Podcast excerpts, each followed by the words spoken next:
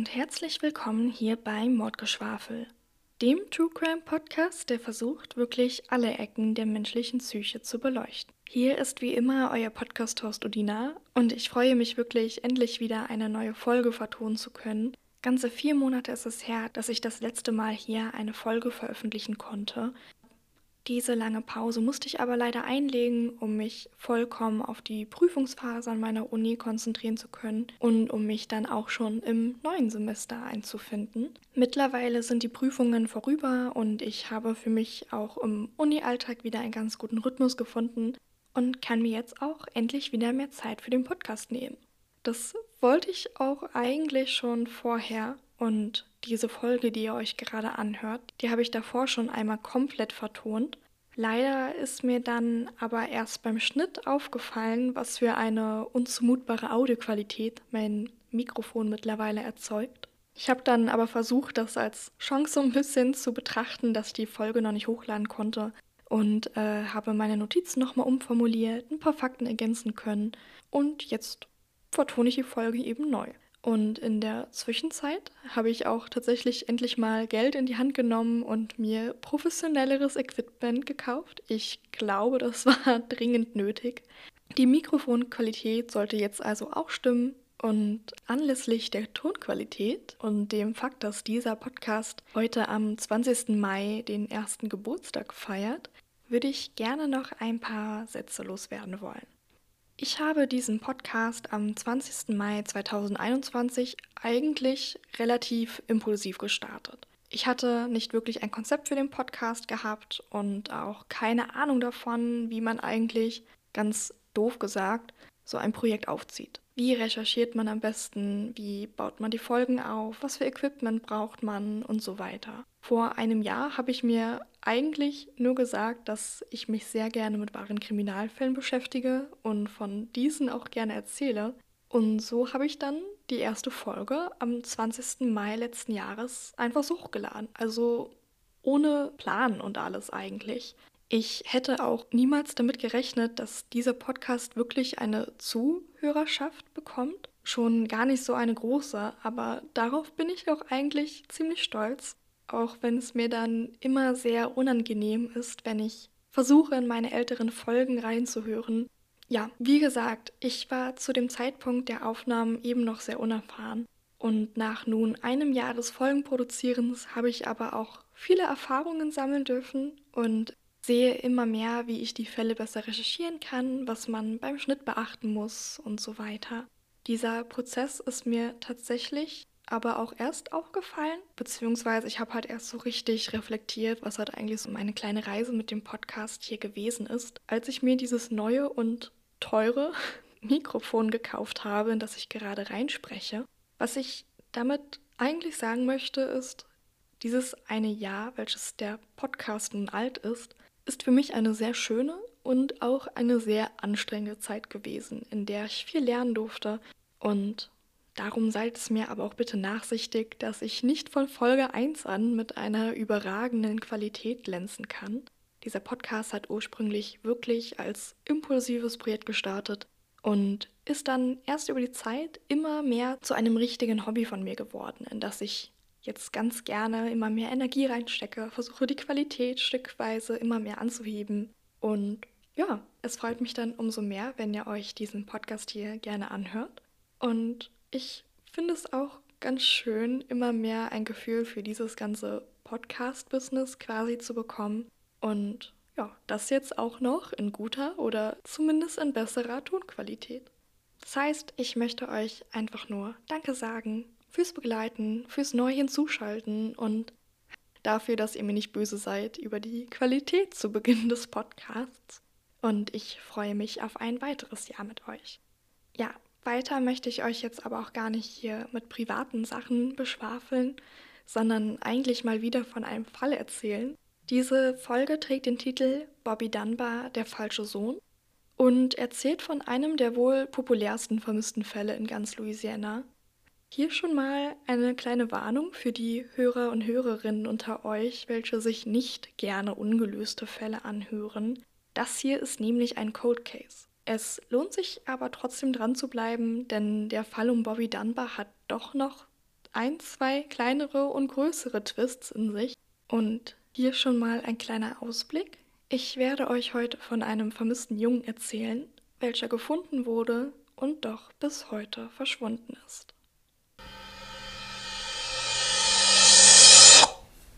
Robert Clarence Dunbar, welcher eher unter dem Namen Bobby bekannt ist, ist gerade vier Jahre alt.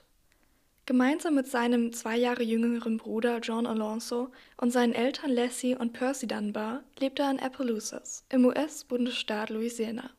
An diesem Freitag, den 23. August 1912, möchte die Familie einen Trip in die Natur unternehmen. Ihr Wunschziel steht auch schon fest. Die Reise soll zum etwa 50 Kilometer entfernten Swayze Lake führen, einen See in der Nähe ihres Heimatortes. Der Tag lässt sich nicht mehr genau rekonstruieren. So heißt es zum Beispiel in einigen Quellen, dass der Vater Percy an diesem Tag arbeiten gewesen ist und nicht mitfahren konnte. Und in anderen Quellen heißt es jedoch, dass die Familie vollständig gewesen ist an dem Tag. Trotz der Ungenauigkeit lässt sich der Tag aber in etwa so rekonstruieren. Lassie Dunbar fährt gemeinsam mit ihren beiden Söhnen an den Swayze Lake, wo sie den Tag gemeinsam bei einem Camp mit Freundschaften verbringen wollen. Am Swayze Lake kann man grillen, angeln und kommt einfach mal raus aus dem Alltagstrott. Und für Bobby ist es wahrscheinlich auch schön gewesen, dass er an diesem See auch mit seinen Freunden Abenteuer erleben kann. Zum Beispiel mit dem jungen Paul Missy, ein Freund der Familie. Bobby und Paul kennen sich schon länger und gehen auch häufig miteinander reiten Paul hat auch einen Spitznamen für Bobby gefunden. Und zwar nennt er ihn gerne mal, vielleicht auch bewusst provokativ, Heavy. Also sinngemäß schwer oder auch dick. Und das halt eben als Rufnamen. Und Bobby verbringt diesen Tag auch mit Paul und möchte ihn gemeinsam mit seinem Bruder Alonso zum Angeln begleiten. Paul hat es wohl an diesem Tag besonders auf Hornhechte abgesehen. Und Mutter Lassie erlaubt den Jungs auch, dass sie sich von der Gruppe trennen dürfen. Die Kinder machen sich also gemeinsam auf den Weg und verbringen die Zeit am Wasser, bis sie zum Mittagessen zurückgerufen werden.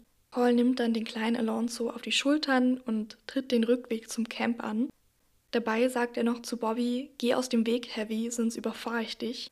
Und Bobby antwortet nur, das kannst du gar nicht, du bist nicht größer als ich.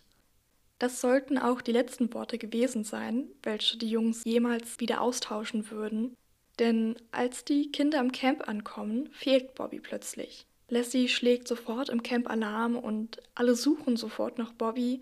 Sie kontaktieren auch Bobbys Vater und dieser fährt dann sofort von der Arbeit aus hin zum Swayze Lake, um nach seinem Sohn zu suchen. Bobby bleibt jedoch spurlos verschwunden und die Familie weiß, dass sie jetzt dringend größere Hilfe braucht. Lassie und Percy verständigen daraufhin die Polizei und es wird auch sofort eine größere Suchaktion gestartet. Leider verdunkeln sich die Hoffnungen, darauf Bobby unversehrt aufzufinden, immer mehr und eigentlich steht für die Polizei immer mehr fest, dass sie nach einer Leiche suchen und nicht nach einem Kind, das vielleicht einfach nur unbemerkt alleine ans Wasser gegangen ist. Suchtrupps gehen daher auch nun radikaler vor und werfen Dynamit immer wieder mitten in den See hinein, um zu sehen, ob vielleicht ein Körper an die Wasseroberfläche treiben würde. Als dies jedoch keine Resultate zeigt, tut sich für die Beamten eine neue Theorie auf. Diese besagt, dass Bobby sich auf dem Rückweg zum Camp unbemerkt von den anderen Kindern distanziert hat und dann den Alligatoren zum Opfer gefallen ist. Der Swayze Lake ist nämlich zu diesem Zeitpunkt auch Lebensraum einiger Alligatoren, welche natürlich auch gefährlich werden könnten. Und diese Vermutung allein ist auch Grund dafür, dass die Hilfskräfte vor Ort bei ihrer Suche nach Bobby zahlreiche Alligatoren töten, um den Mageninhalt der Tiere untersuchen zu können. Doch diese brutale, nennen wir es mal Methode, bleibt ergebnislos und Bobby weiterhin verschwunden. Beim weiteren Absuchen der Seegegend können jedoch auffällige Fußspuren sichergestellt werden und die Polizei sagt, dass diese auf eine Entführung hindeuten könnten. Bobby ist vielleicht also gar nicht ertrunken oder hat sich im Wald verirrt, sondern wurde von einer weiteren Person verschleppt. Aus der zunächst lokalen Suche wird nun also eine landesweite Fahndung.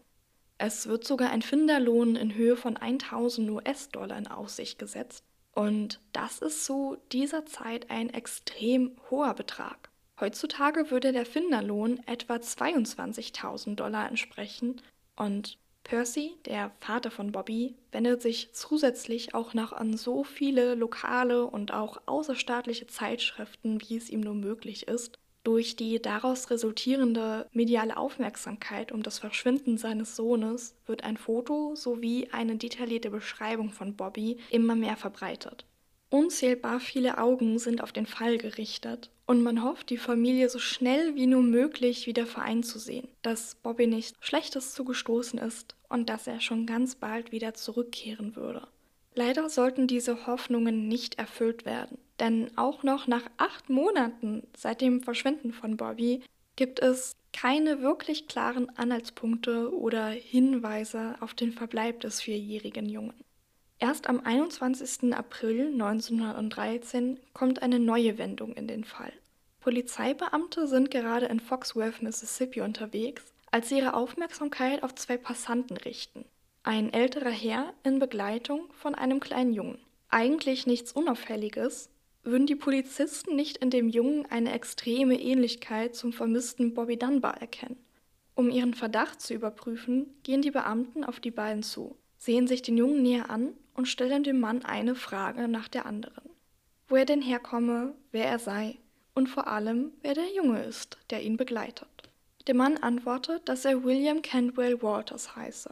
Der Junge, der ihn begleitet, das sei Bruce, der Sohn einer Arbeiterin auf dem Familienhof der Waters, welche ihren Sohn für einige Tage in seine Obhut gegeben habe. Doch die Beamten zweifeln an der Geschichte von Waters und können nicht ignorieren, wie sehr der Junge dem vermissten Bobby ähnelt. Waters wird daraufhin vorläufig verhaftet, um seine Erzählung zu überprüfen und um die Identität des Jungen zu klären. Hierfür werden auch Lassie und Percy, die Eltern von Bobby, kontaktiert und ihnen wird gesagt, dass sie vielleicht ihren Bobby gefunden haben. Man kann sich nur vorstellen, was in diesem Moment in den Köpfen des Paares vor sich gegangen sein muss. Nach der verzweifelten monatelangen Suche können sie vielleicht endlich wieder ihren Bobby in die Arme schließen also machen sie sich, wahrscheinlich auch hoffnungsvoll, auf den Weg nach Mississippi. Nun steht also dieser Junge vor ihnen, von dem die Polizisten glauben, dass er Bobby sein könnte. Und ja, das Kind scheint auch im etwa selben Alter wie Bobby zu sein und hat starke optische Ähnlichkeiten zu ihrem Kind. Aber irgendetwas stimmt nicht oder fehlt einfach. Zum Beispiel reagiert der Junge nicht auf den Rufnamen Bobby und verhält sich selbst auch eher misstrauisch und zurückhaltend. Aber wer weiß schon, was ihm, wenn er denn Bobby ist, in den vergangenen Monaten zugestoßen ist.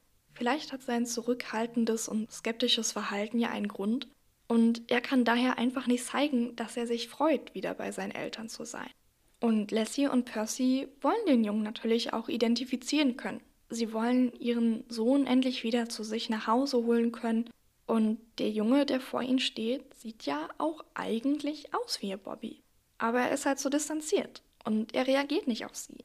Lassie und Percy sind sich daher auch ziemlich unsicher, identifizieren den Jungen aber trotzdem als ihren vermissten Sohn und dürfen ihn tatsächlich auch ohne weiteres mit sich zurück nach Appaloosis nehmen. In ihrem Heimatsort sollen sie dann weiterhin überprüfen, ob der Junge wirklich Bobby ist. Und schon am nächsten Morgen gibt dann auch Mutter Lassie bekannt, dass es stimmt, dass der gefundene Junge wirklich ihr Bobby ist. Sie habe es erkannt, als sie den Jungen badete. Einige Narben und Muttermale auf der Haut des Kindes würden mit denen von Bobby übereinstimmen. Bobby sei also wirklich zu ihnen zurückgekehrt und die Familie endlich wieder vollständig. Doch um ganz sicher zu gehen, bringen Lassie und Percy den Jungen nach New Orleans, wo John M. Parker wohnt ein guter Freund der Familie. Mit seiner Hilfe soll das letzte bisschen Ungewissheit über die Identität des Kindes beseitigt werden. In New Orleans angekommen, untersucht John auch den Jungen, stellt ihm zahlreiche Fragen, welche nur Bobby selbst zu beantworten wissen würde.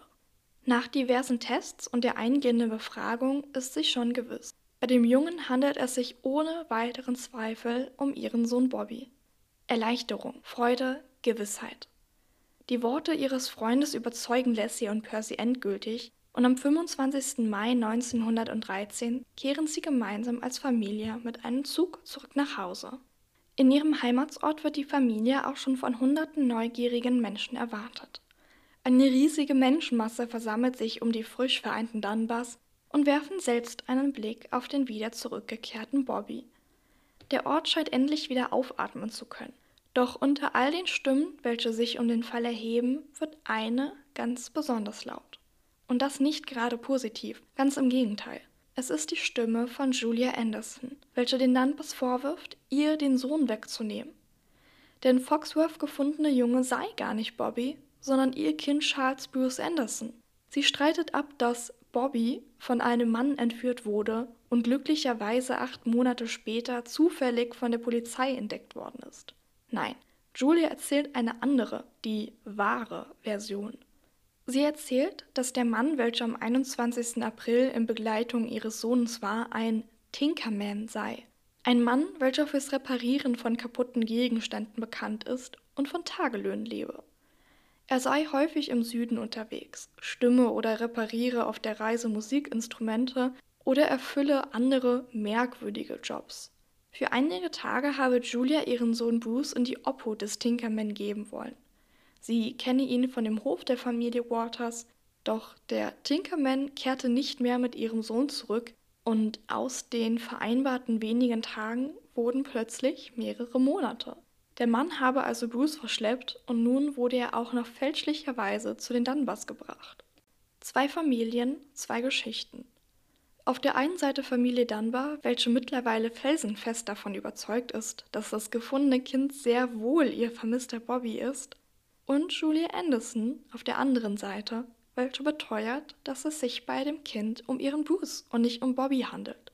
Für die Behörden gilt nun, den Wahrheitsgehalt von Julias Aussage zu überprüfen. Nun soll auch sie das gefundene Kind identifizieren, welches eigentlich bereits als Bobby erklärt wurde. Und so wiederholt sich die Geschichte und es stehen sich erneut zwei gegenüber. Julia und der Junge, dessen Identität sich von Tag zu Tag zu ändern scheint. Dieses Muster sollte auch weiter nicht unterbrochen werden. Julia identifiziert den Jungen, wenn auch etwas zögerlich, als Charles Bruce Anderson, als ihren Sohn. Doch dieser zeigt sich Julia gegenüber desinteressiert, wie auch zuvor bei der Familie Dunbar, und ein weiteres Mal muss über den Verbleib des Kindes entschieden werden. Doch dafür muss zunächst davon erzählt werden, wer Julia Anderson eigentlich ist. Julia Anderson. Es ist der Name einer Frau, welche für das Jahr 1913 nicht wirklich in das traditionelle und mittlerweile veraltete Bild einer guten und treuen Frau passt. Julia ist nämlich, wie sie selbst erzählt, eine unverheiratete Frau und Bruce sei ein uneheliches Kind.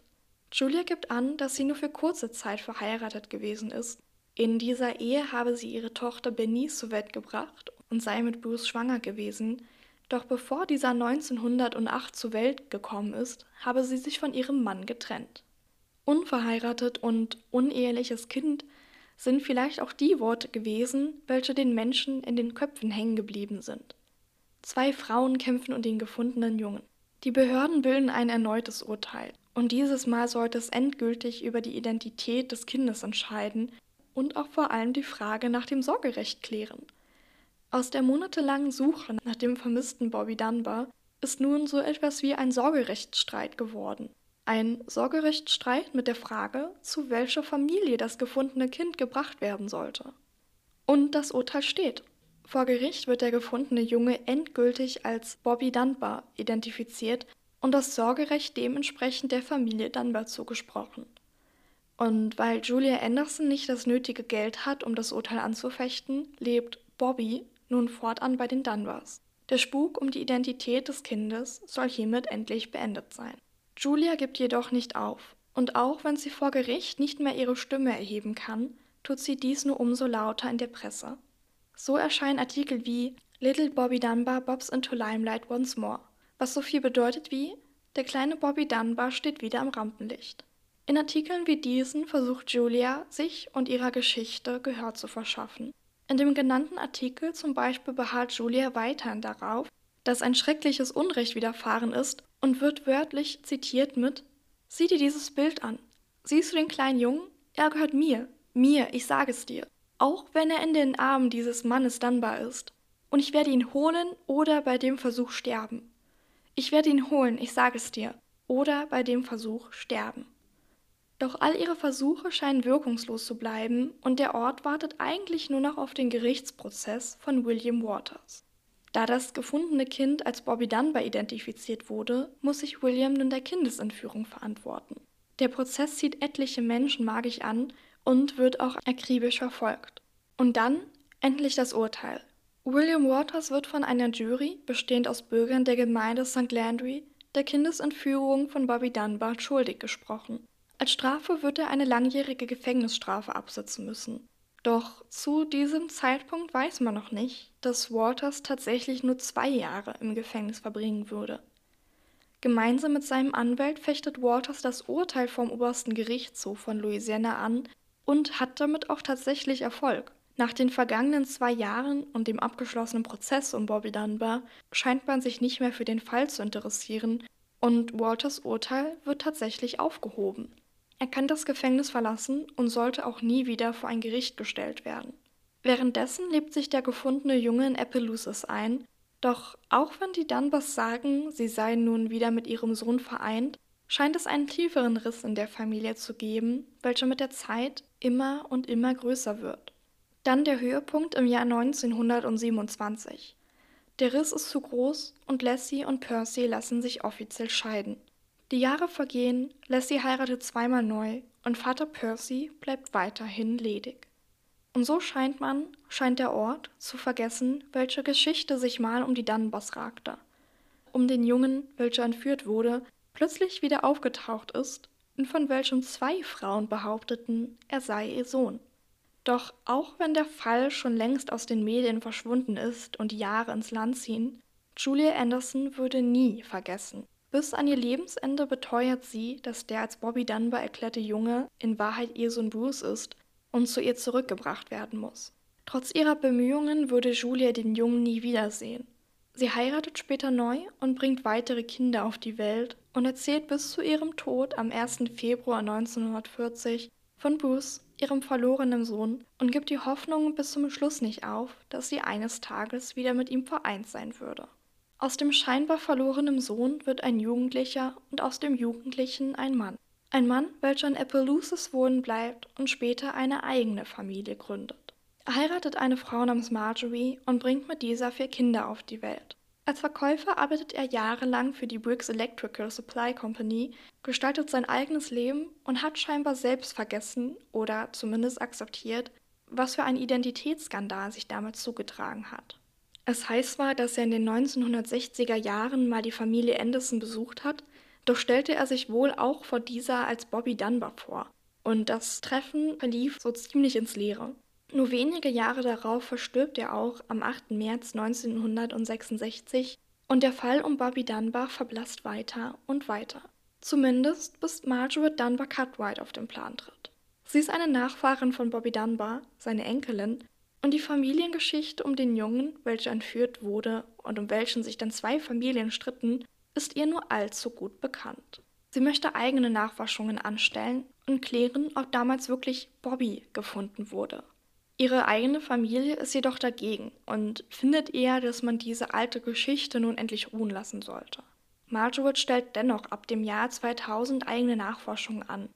Sie sucht so etwa die späteren Kinder von Julia Anderson auf und führt mit ihnen Interviews. Vielleicht wurde damals 1912 und 1913 nämlich nicht nur die Familie Dunbars Opfer eines Verbrechens. Ja, vielleicht wurde vor vielen, vielen Jahren einer trauernden Mutter plötzlich das eigene Kind entrissen und irrtümlicherweise den Dunbars übergeben. An diesem Gedanken hält auch Linda Travers fest, eine der späteren Töchter von Julia Anderson.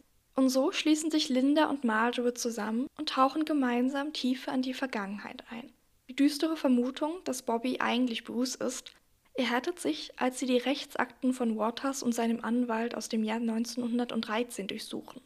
Unter den Akten finden sie einen Brief, welcher vor langer Zeit anonym an das Gerichtsgebäude von Appaloosas gesendet worden ist, um Waters, welcher damals der Kindesentführung angeklagt wurde, zu entlasten. Unterzeichnet ist im Brief mit The Christian Woman. Ich habe den Brief für euch auch mal sinngemäß ins Deutsche übersetzt The Christian Woman schreibt, Sehr geehrter Herr, in Anbetracht der menschlichen Gerechtigkeit gegenüber Julie Anderson und den Müttern sehe ich mich veranlasst, Ihnen zu schreiben. Ich glaube aufrichtig daran, dass die Dunbars Bruce Anderson haben und nicht ihren Jungen. Wenn dies ihr Kind ist, warum haben sie Angst davor, dass ihn jemand sehen oder privat befragen könnte? Ich hätte nichts zu befürchten. Und das erscheint mir seltsam. Die Dunbars behaupten, wenn es sich um ihr eigenes Kind handeln würde und es acht Monate weg gewesen wäre, glauben sie dann, dass seine Gesichtszüge so verändert wären, dass sie ihn nicht nur anhand seiner Muttermal und Namen erkennen würden? Das ist eine Farce. Wenn die Dunbars ihr Kind, das erst seit acht Monaten weg ist, nicht anhand seiner Gesichtszüge erkennen, dann kennen sie ihn überhaupt nicht. Es sind Worte, welche die starke Vermutung von Margaret und Linda erhärten, dass Bobby in Wahrheit Bruce ist und damals grausam seiner wahren Familie entrissen wurde. Um dieser Vermutung endlich die absolute Gewissheit zu verleihen, veranlassen die Frauen im Jahr 2004 eine DNA-Analyse. Es werden DNA-Proben von einem späteren Sohn von Alonso Dunbar, dem Bruder von Bobby, und DNA-Proben von Bobby Dunbar Jr., dem späteren Sohn von Bobby Dunbar, miteinander verglichen. Bobby Dunbar Jr. hatte tatsächlich zu dem Zeitpunkt gar nicht wirklich in Frage gestellt, ein Dunbar zu sein und hat der DNA-Analyse eigentlich auch nur zugestimmt, um zu beweisen, dass er ein Dunbar ist. Im Jahr 2004 erhält Marjorie dann auch den ein für alle Mal klärenden Anruf. Es liegt keine Blutsverwandtschaft zwischen Alonsos Sohn und Bobby Dunbar Jr. vor. Der damals gefundene Junge ist also nicht Bobby Dunbar gewesen. Dieses Ergebnis beweist jedoch nicht, ob der Junge Bruce Anderson ist. Es werden auch weder von den Dunbars noch von den Andersons weitere DNA-Analysen veranlasst, um auch diese Frage zu klären.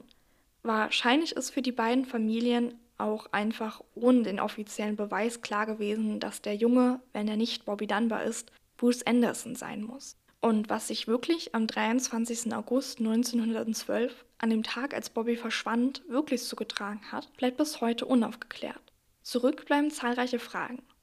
Fragen darüber, was wirklich mit Bobby geschehen ist. Ob er vielleicht entführt wurde oder doch im Swayze Lake ertrank und man nun nicht seinen Körper gefunden hat. Doch es bleibt auch offen, ob der Junge, welcher fälschlicherweise als Bobby erklärt wurde, wirklich Bruce Anderson ist. Natürlich kann man davon ausgehen, dass Julia Anderson damals die Wahrheit erzählt hat, aber einen DNA-Beweis gibt es eben nicht. Doch wenn der Junge tatsächlich Bruce Anderson ist, dann wird natürlich die Frage danach immer präsenter, wie es dazu kommen konnte, wie es sich rechtfertigen oder nachvollziehen lässt, dass dem vierjährigen Bruce Anderson eine neue Identität aufgezwungen wurde und zu den Dunbars in eine fremde Familie gebracht wurde.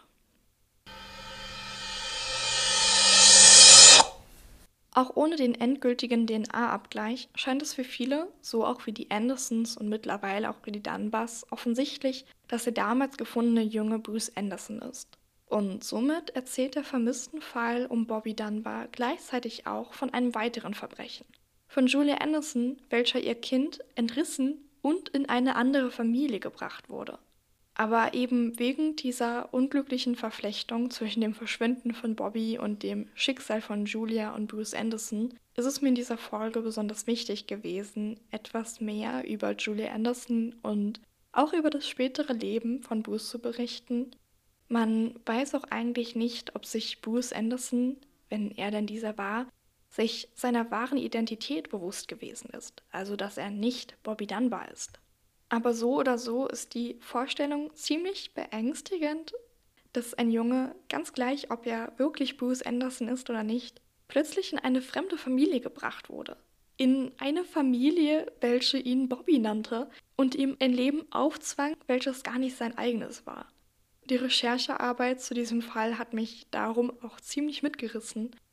Und es war auch sehr spannend, sich nach dieser viermonatigen Pause wieder mit einem neuen Fall zu beschäftigen und wenn ihr euch auch noch für Fotos und Zeitschriftenauszüge zu dem Fall Bobby Dunbar interessiert, dann schaut gerne mal auf dem Instagram-Account Mordgeschwafel Podcast vorbei. Das wird alles klein und zusammengeschrieben.